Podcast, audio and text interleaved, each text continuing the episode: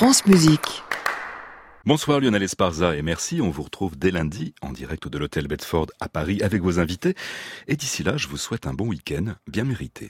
Moi, j'ai trahi la musique respectable pour la musique concrète. Tout ça a commencé fort modestement. Un incident technique, en somme. Tapage nocturne, Bruno Le Thor. France Musique.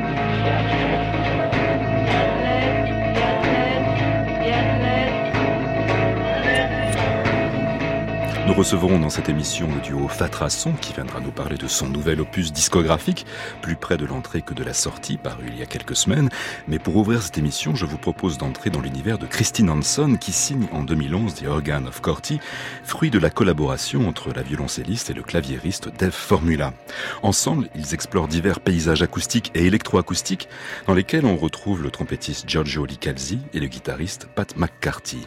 Christine Hanson fait partie de ces musiciens anglo-saxons qui brasse les esthétiques en toute liberté. On la retrouve dans l'extrême arctique canadien avec un trio de tango ou jouant de la musique traditionnelle dans les hébrides extérieures en Écosse sans oublier son travail à l'IRCAM en soliste ou en ensemble. Extrait de l'album The Organ of Corti avec Oceus Labyrinth de Christine Hanson et Dave Formula, un disque paru en 2011.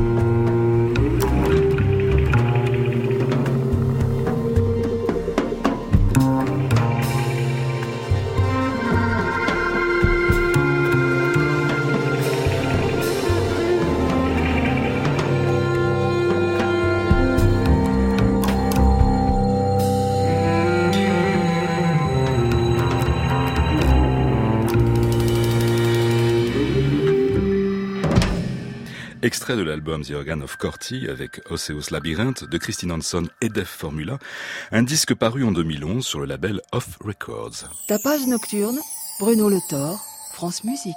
Né de la rencontre entre la flûtiste Rosa Parlato et la contrebassiste Sarah Clenet, le duo Fatrason explore les souffles, les cordes et les voix et leur transformation en temps réel. Le duo tisse des mailles de trames sonores qui se croisent, s'entremêlent et s'opposent. Fatrason vient de signer un nouvel opus discographique baptisé Plus près de l'entrée que de la sortie. Fatrason, le duo, est l'invité de ce tapage nocturne.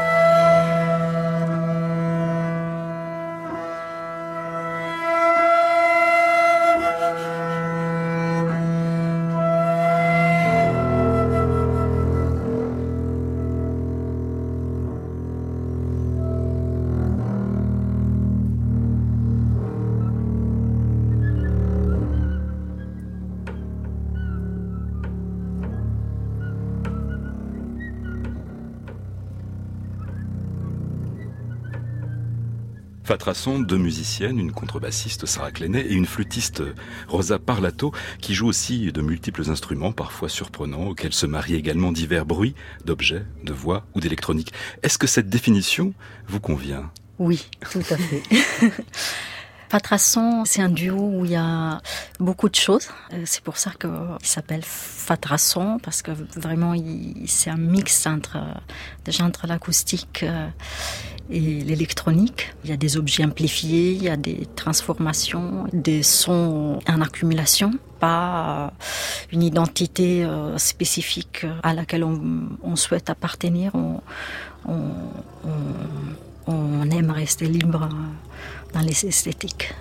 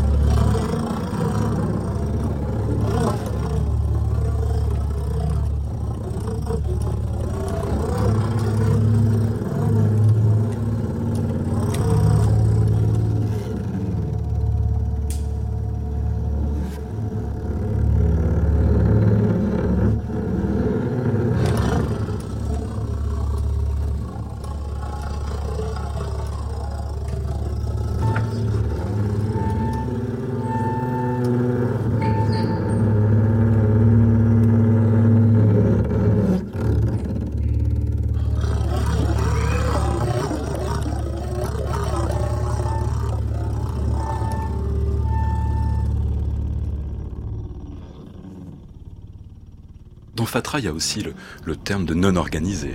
Oui, oui, on le revendique, peut-être, parce qu'on pratique la musique improvisée. C'est une organisation qui se fait dans l'instant.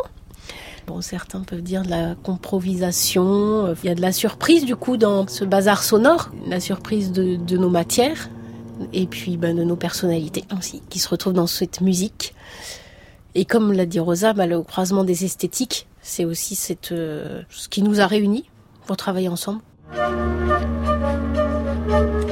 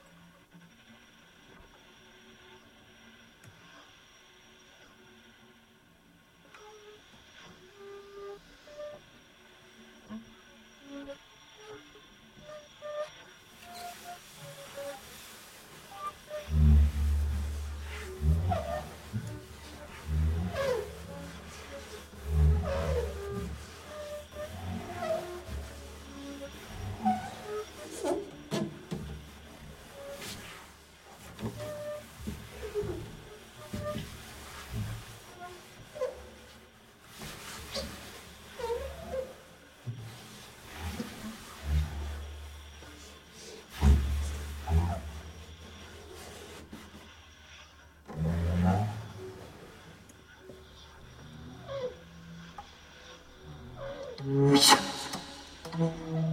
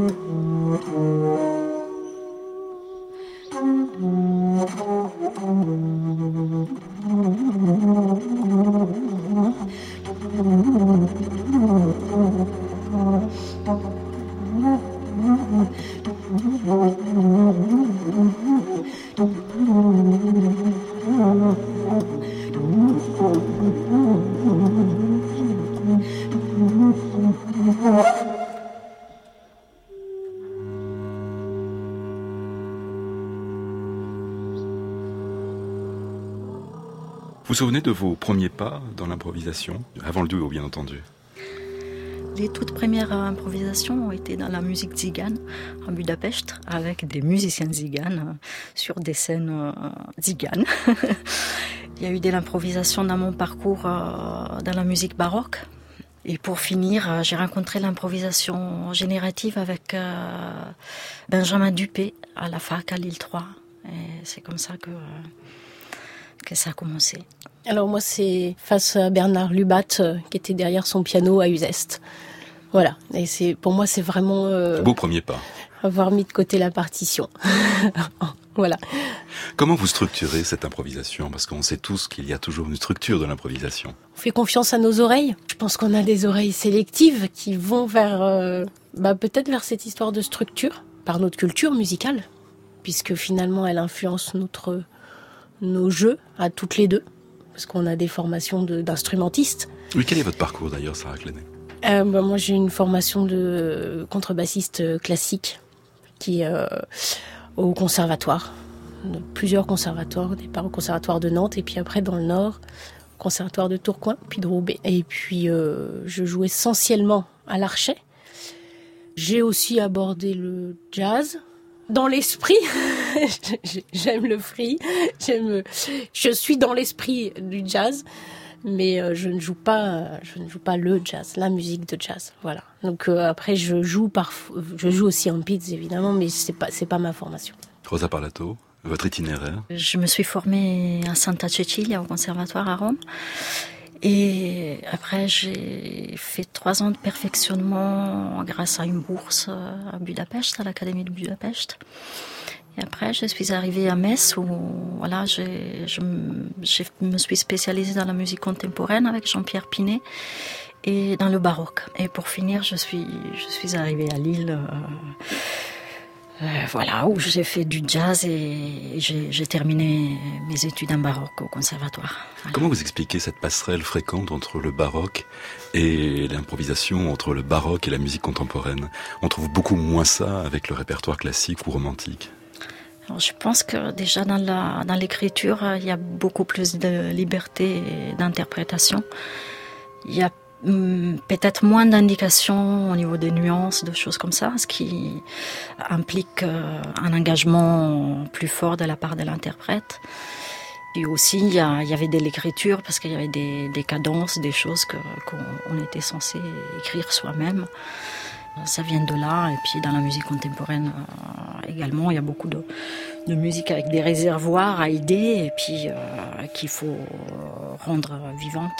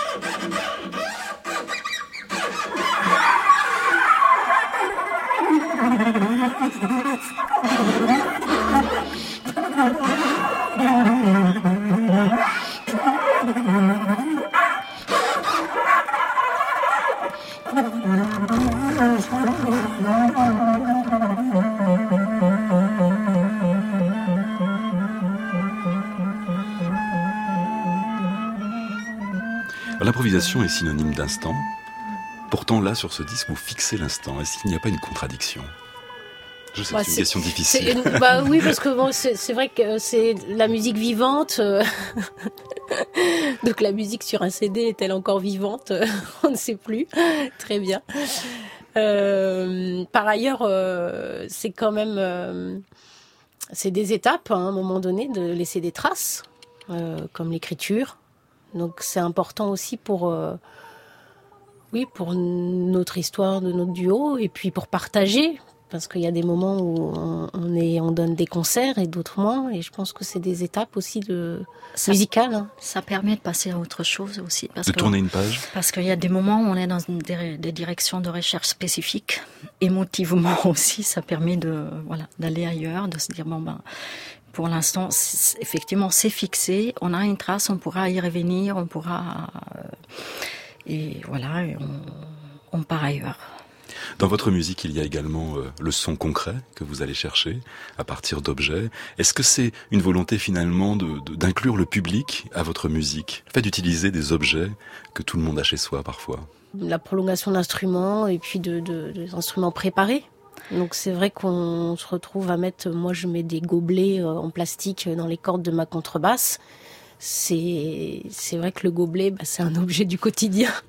Après, c'est plutôt pour euh, aller creuser d'autres sonorités, d'autres vibrations, de d'être avec aussi nos d'autres matériels, d'autres euh, moyens de faire vibrer, sonner nos instruments euh, de façon percussive, de façon la vibration, de façon euh, à ce que euh, à ce qu'on à que la recherche soit peut-être parfois en effet avec ces objets-là qui sont là, mais je- les concerts s'écoutent aussi les yeux fermés. Alors, enfin, et puis bon, pour après sur une musique sur son fixé, on ne sait pas ce qu'il y a en fait, comment ça sonne, euh, enfin comment le son est fabriqué. Pour moi, c'est, je, je peux pas préparer ma flûte, malheureusement, je m'y bien, mais c'est aussi euh, un clin d'œil à, à la musique concrète, en termes de musique acousmatique. Et aussi, je sais pas, il y a une phrase que, que j'ai entendue par euh, Jorah Feidman, qui est un clarinettiste euh, klezmer. euh, Ce monsieur, il avait dit que sa clarinette, c'était juste un micro du chant de son âme et donc que l'instrument n'est pas n'a pas une importance primordiale c'est ce que c'est ce qu'on a c'est ce qu'on véhicule et je trouve ça une belle liberté de pouvoir faire de la musique euh, avec tout y compris euh, un plumeau une feuille une brosse à dents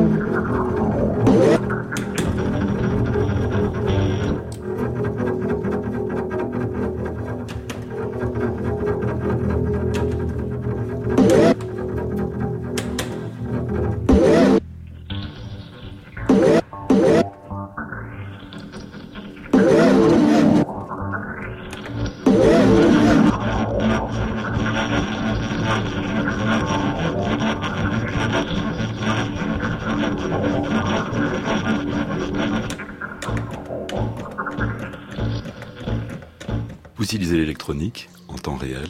Est-ce que pour vous c'est un instrument à part entière ou est-ce que c'est l'extension de votre instrument? L'extension de nos instruments, car on est très attachés toutes les deux au grain du son acoustique.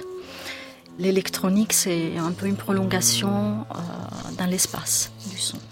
L'usage de l'électronique, euh, bah, c'est des machines, euh, par exemple les, les, boucles, les samplers, c'est aussi parce qu'on est deux et des fois, on aimerait être encore plus nombreuses, et ça nous permet ça. Ça, permet de des doubles, en fait, euh, même plus. Donc c'est vrai que ça, rentre dans la composition de nos, improvisations, cet usage. On a travaillé, en fait, avec euh, ces pédales, et aussi avec des... Après, bah, les transformations, euh, on, on, est vraiment sur aussi un électronique un peu rustique, puisqu'on est sur du live, du concert avec au pied, euh, sur des déclenchements. Euh, c'est vraiment sur aussi euh, un rapport spontané avec l'électronique là. Il est la prolongation de notre jeu instrumental dans, dans l'instant de l'improvisation et de nos différents concerts.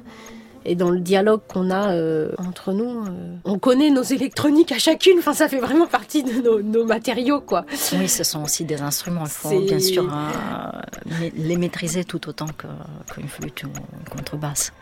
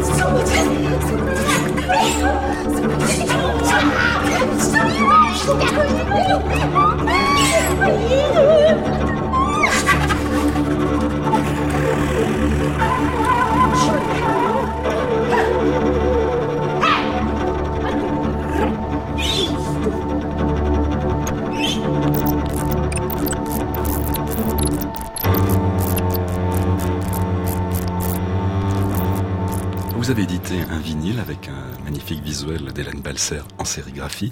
Que représente pour vous l'objet? On trouve euh, tous les disques du petit label, on les trouve euh, magnifiques.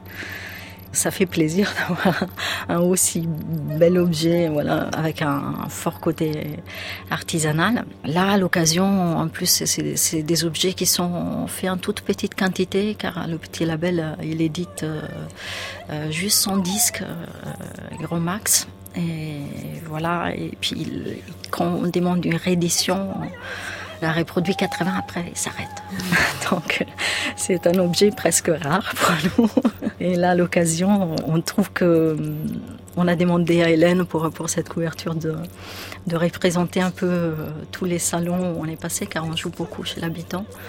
On voulait quelque chose qui soit visible en tournant le disque de, des quatre côtés comme un, petit jeu parce que voilà on est toujours euh, en vadrouille euh, chez les uns et chez les autres pour, euh, pour jouer dans des, dans des lieux chez, des gens qu'on ne connaît pas du tout et voilà.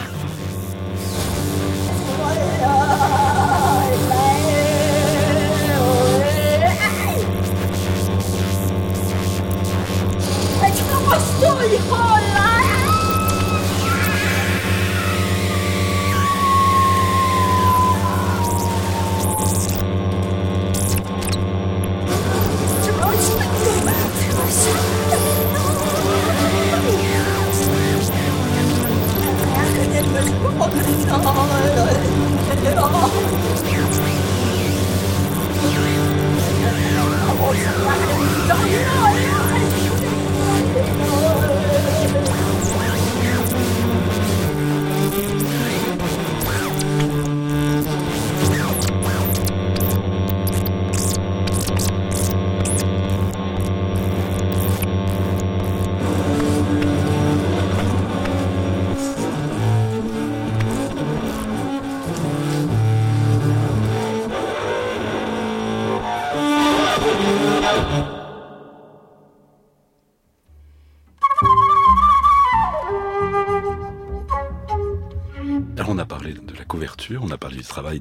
mais on n'a pas parlé du titre. Plus près de l'entrée que de la sortie. C'est lié aussi au concert chez l'habitant. Il y a des sens métaphoriques que chacun pourra interpréter comme il le, le souhaite.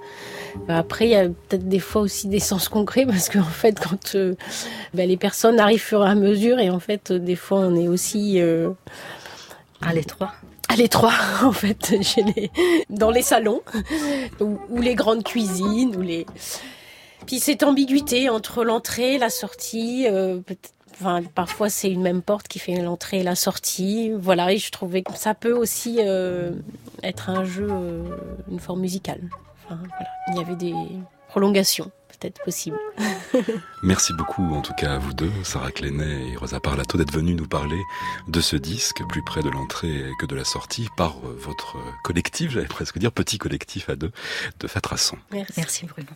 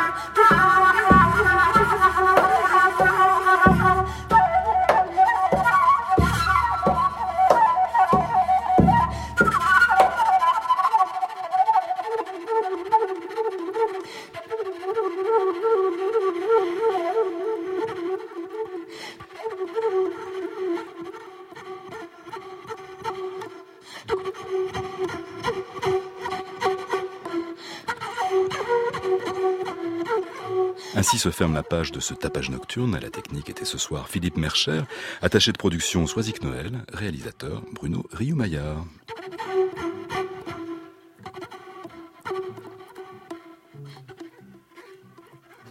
Il est temps maintenant de rejoindre Anne Montaron et son émission Création mondiale.